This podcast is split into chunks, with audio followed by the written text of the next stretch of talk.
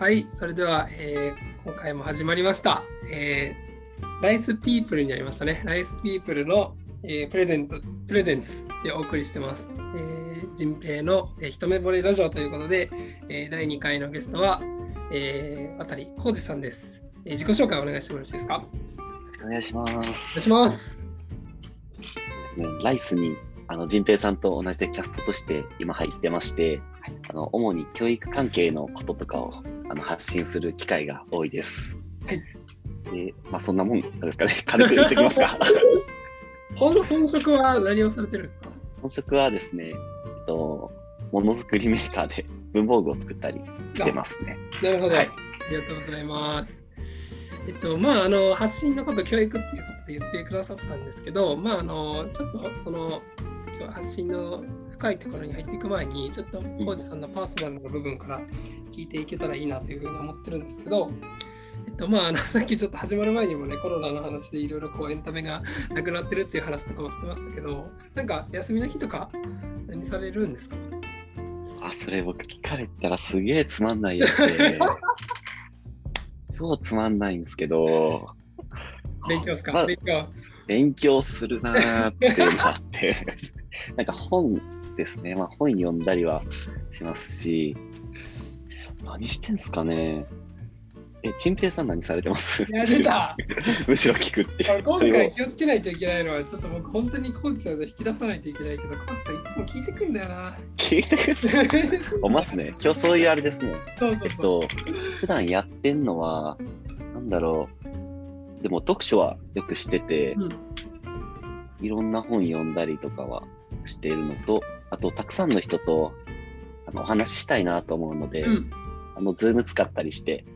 1対1で、 one on one みたいな形でいろんな人の話を聞いたりしますね。そうですよね。そういうことやってます。本はなんか結構やっぱ勉強する系が多いですか？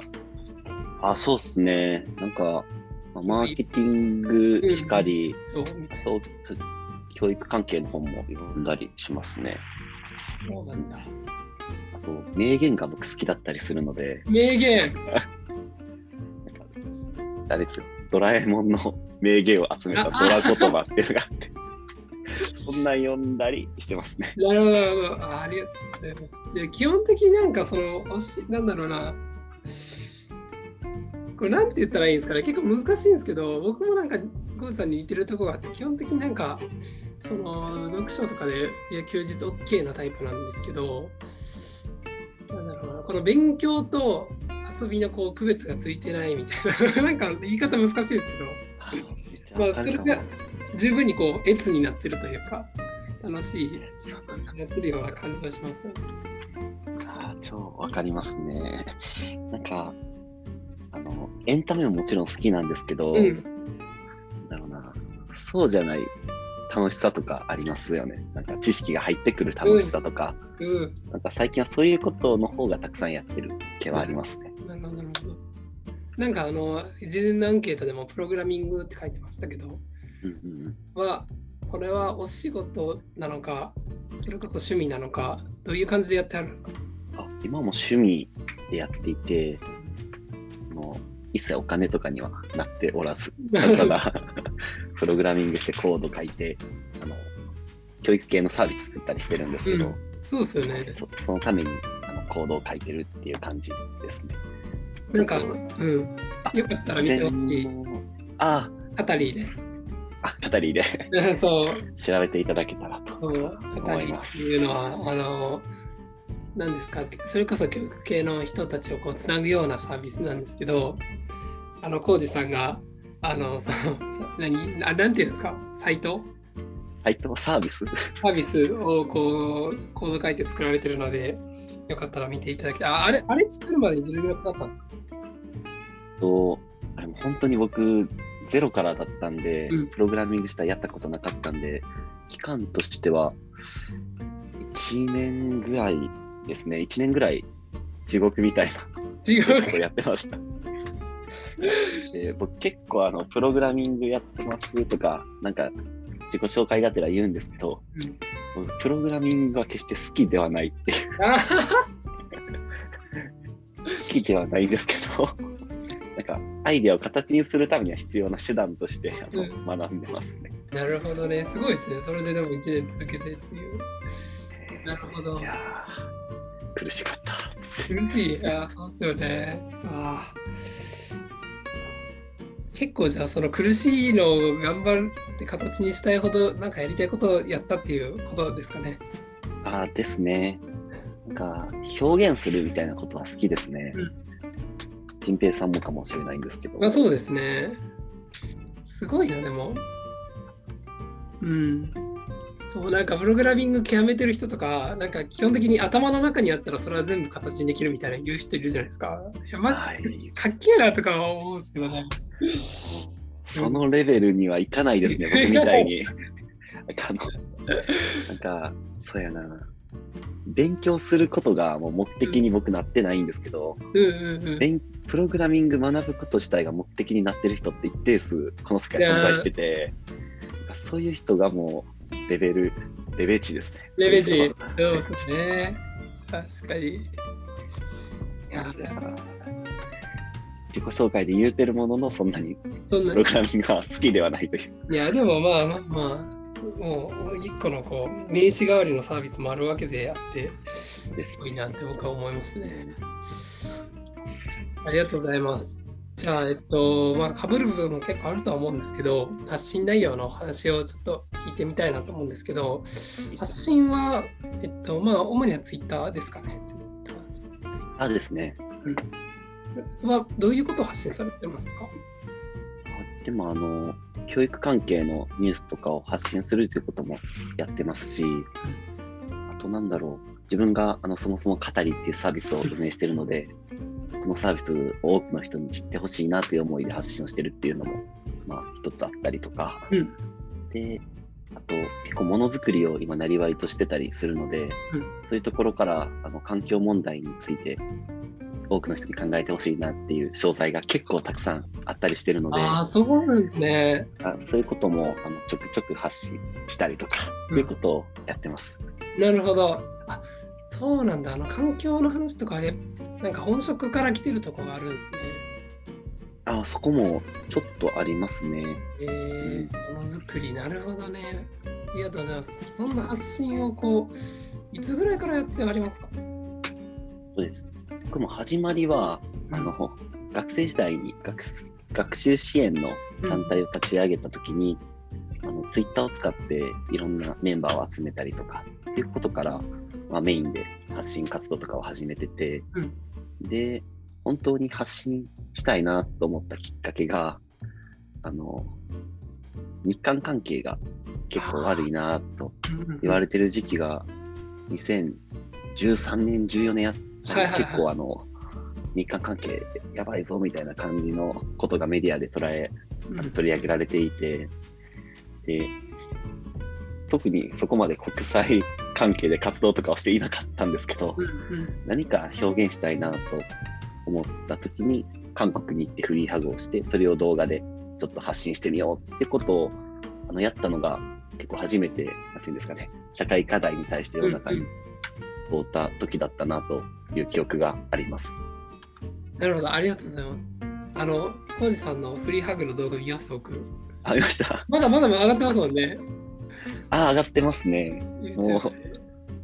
ちゃくちゃただつなぎ合わせただけで、よくね、あれは本当に。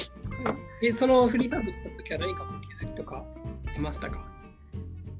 ですね。いや、それが僕がライスに共感してるきっかけでもあるんですけど、うんうん結構あの、ほとんどの人がうん。いろいろ考えるきっかけになりましたっていうコメントをくれるうん。一方で、あの、なんでこんなことをするんだっていう声も一定数ありまして、うんうん まあ、あの発信する人の差がだとは思うんですけど、うん。うんなんかその時に、なんだろう、結構辛かったなという思いがあって、うんうんうん。で、要するにあれなんですよね、一人でやってた、ほぼ一人でそういう発信活動をやってたので、結構辛いなっていう思いがあったなっていうのを、ライスっていう活動を知った時に思い出して、うんなんかそういう発信する仲間がいるってすごい素敵だなと思ったのがきっかけで、今ライスにいろいろ関わらせてもらってるっていうのは背景としてあるんですけど。はあ、なるほどね。あそうなんですね。浩二さんも叩かれてた時あったんですね。ああ、あります、あります。あります。叩かれる、なんか叩かれるっていうよりもあれですね。何してんのみたいな感じですね。そうなんだ。でも結構長いですよね、じゃあ発信歴というか、その2013年、14年の。そうですね、その時からやり始めたんですけど、うん一時期、ちょっと研あのあ大学は理系で科学をやってたものでして、研究のフェーズでは結構もうツイッターとか一旦距離を置いて研究やってたんで、まあ何日かブランクは、何年かブランクはあるんですけど、まあ、改めて働き出してまた発信はしてでしたね。なるほどね。あーなるほどありがとうございます。そうですね、ちょっともうちょっと言うと、うんあの SNS 上でのそういう批判ももちろんあったんですけど、うんうんうん。結構一番辛かったのが自分の身近な人たちに。なんでやってるの？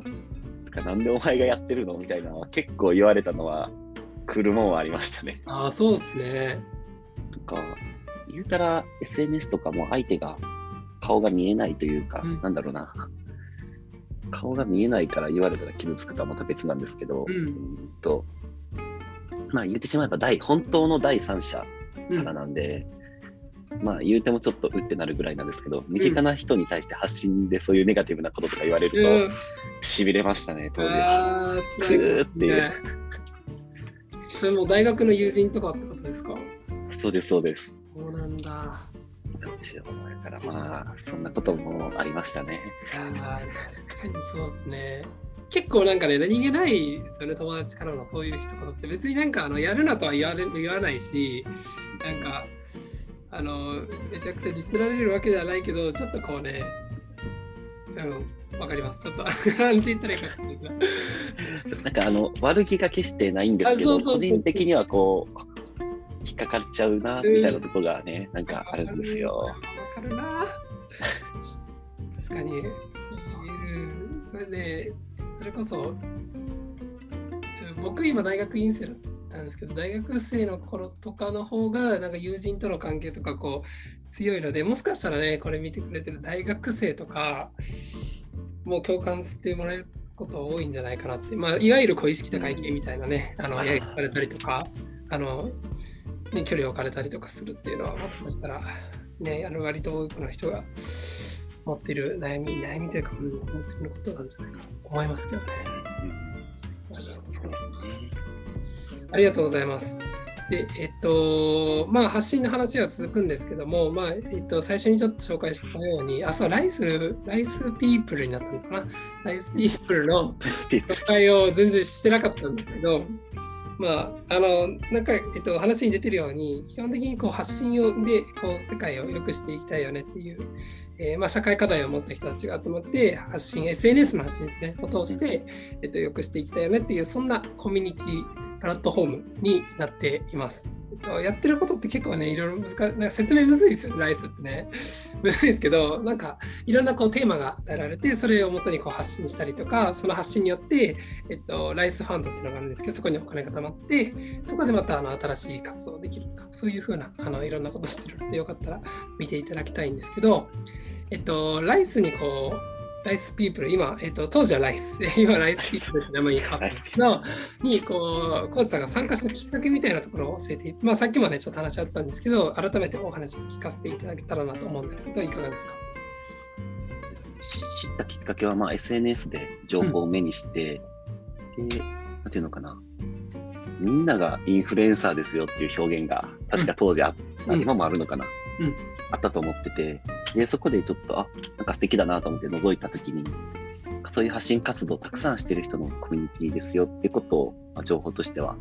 入ってきて、ですその時にあれですね、先ほどお話ししたフリーハグとかうんの話とかが蘇ってきて、あの、周りで一緒に発信してくれる人がいた時の心理的な、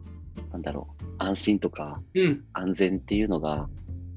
なんかこのコミュニティだったらあるのかもしれないなっていうのが、すごいこう感じるところがあうんうんりまして、うんうん。でそれがきっかけで、あの、ライスピーですね。にあの、ありたいなっていうのが最初のきっかけでした。なるほど。あありがとうございます。実際に参加してみてどうですか、そのあたりは？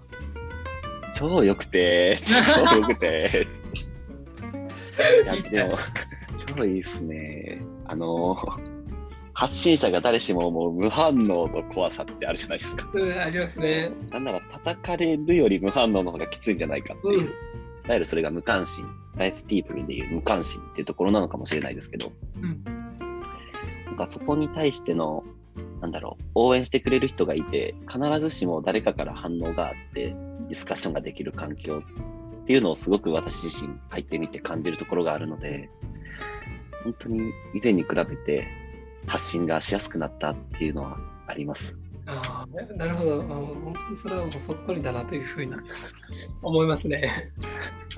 なんか結構、えっと、まあ、どちらかというと環境問題とかに興味のある方が多いようなイメージなんですけど、なんかそのあたりはどう考えてますか？ああ、そうですね。えっと、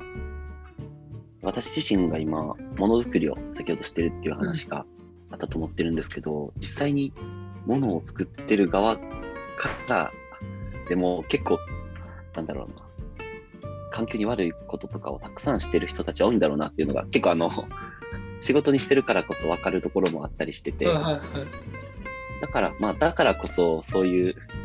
環境問題に対して、うんメーカーがいろいろトライする難しさっていうのも、結構本当に、あ、こういうところが難しいのかなっていうか、分かりながらいろいろと見れたりはしてるので、うんなんかそういう、なんかやったらいいやん、うん。一般の人は思うんですけど、そこのハードルの高さみたいなのもありながら、いろんなメーカーが試行錯誤してるんだなっていうところは、結構個人的には皆さんに伝えたいなっていう。問題ところではありますね。ちょっとあの質問の聞き方がミスってしまったんですけど、あのちょっとそのコミュニティのお話で、えっと、まあ、環境のことを言ってる人が多くて、で、我々はまあ教育系だというところで、なんかそのあたりも、なんか別の発信してる人がいるっていうのでも、十分にそのなんか見方の感じがするのかどうかっていうのをちょっと聞いてみたかったんですけど。それはかなりありますね。なんだろう。例えば僕とかだと、あの、ものづくりとか教育とかの情報って勝手に入ってくるんですけど、例えばああいう食育とかビうんうんうんーガンみたいな話とかの情報って、あんまり日常生活してると勝手に入ってくることとかが、そうですね。うんあの、ライスピーライスピープル、ね ライスピープルに入ってることで、あの、入ってく、入ってきてくれる、自分に知らなかった視点っていうのがあるなっていうのは、なんだろう。ある種、いろんなところに関心がある人がいるコミュニティっていうのは、うん個人的には楽しいなと思って見てます。なるほど。それはもう、じゃあ結構どのジャンルの人も、まあ、来たらいいんじゃないのっていう感じですかね、とりあえずは。ああ、そうだと思うんですけどね、なんか、なんんでも、あ僕ももう完全同意です。まあね、あの一緒に教育系の発信しても嬉しいんですけど、なんかなんかそれぞれだと思うんでね、あの問題意識というか社会課題を持ってるの。ありがとうございます。ちょっとあの気になったの、アンケートをいただいてて事前に、と、ビジネスモデルに興味を持ったっていう答えもあったんですけど、これって、そんなん書いてたんや。これって何ですか？と、あの、あれですね、発信をすることによって、その発信、なんていうんですかね、発信されたものがこう募金につながるっていうモデル。あそこがすごく共感してて、すごいなって思ったかけでしたね。あのきっかけというか、興味を持ってました。ああ、なるほど、なるほど。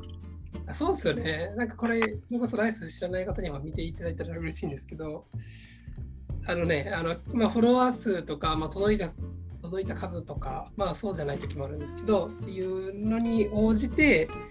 こうなんかね、プラス何円されましたみたいなことがね、うんうん、あの言われるのって結構嬉しいなと思いながら僕もやってるんですけど、すごいですよね、確かにね。この仕組みがそう面白いなと思って、じゃあ、なんかね、発信なんて、発信なんてって言ったらあれかな。まあ、体力は使うんうものの、なんかね、それにプラスアルファで起きなかったことじゃないですか。うんうんうんああいう、ああいうのがしっかりモデルとして回せてるっていうのは素敵だなと思ってます。なんかあの毎年こう3月11日、3.11の時に、あの Yahoo が検索したら10円募金しますみたいな、とかもすごい人が参加するじゃないですか。はい。そういうこと考えると、やっぱそのなんか自分のこの1アクションがお金になるって結構多くの人にこうなんだろう、モチベーションとして持ってもらえるようなことなのかなって僕は思いながら今の聞いてたりしたんですけど、確かに。その通りですね。うんなんか別にあのフォロワーが全てとは思わないですけど、で多分あのダイスも全然そういうことは思ってないと思うんですけど、なんか結構ね、フォロワー増やしたいなって思うきっかけにも僕は個人的にはなってるし、うん。ね、うんあのやってきてよかったなとも思うしっていうところが あるなっていうのは、うん個人的にありますね。ありがとうございます。とでは、ちょっともうちょっとだけ、えっと、あと10分ぐらいなんですけど、なんか、浩二さんがこの発信するときにこう気をつけてることというか、なんか、っていうのをちょっと聞いてみたかったりするんですけど、なんかあったりしますか？えっと、え、そうなんですよ。それちょっと僕も今課題、課題というかあれなんですけど、あの、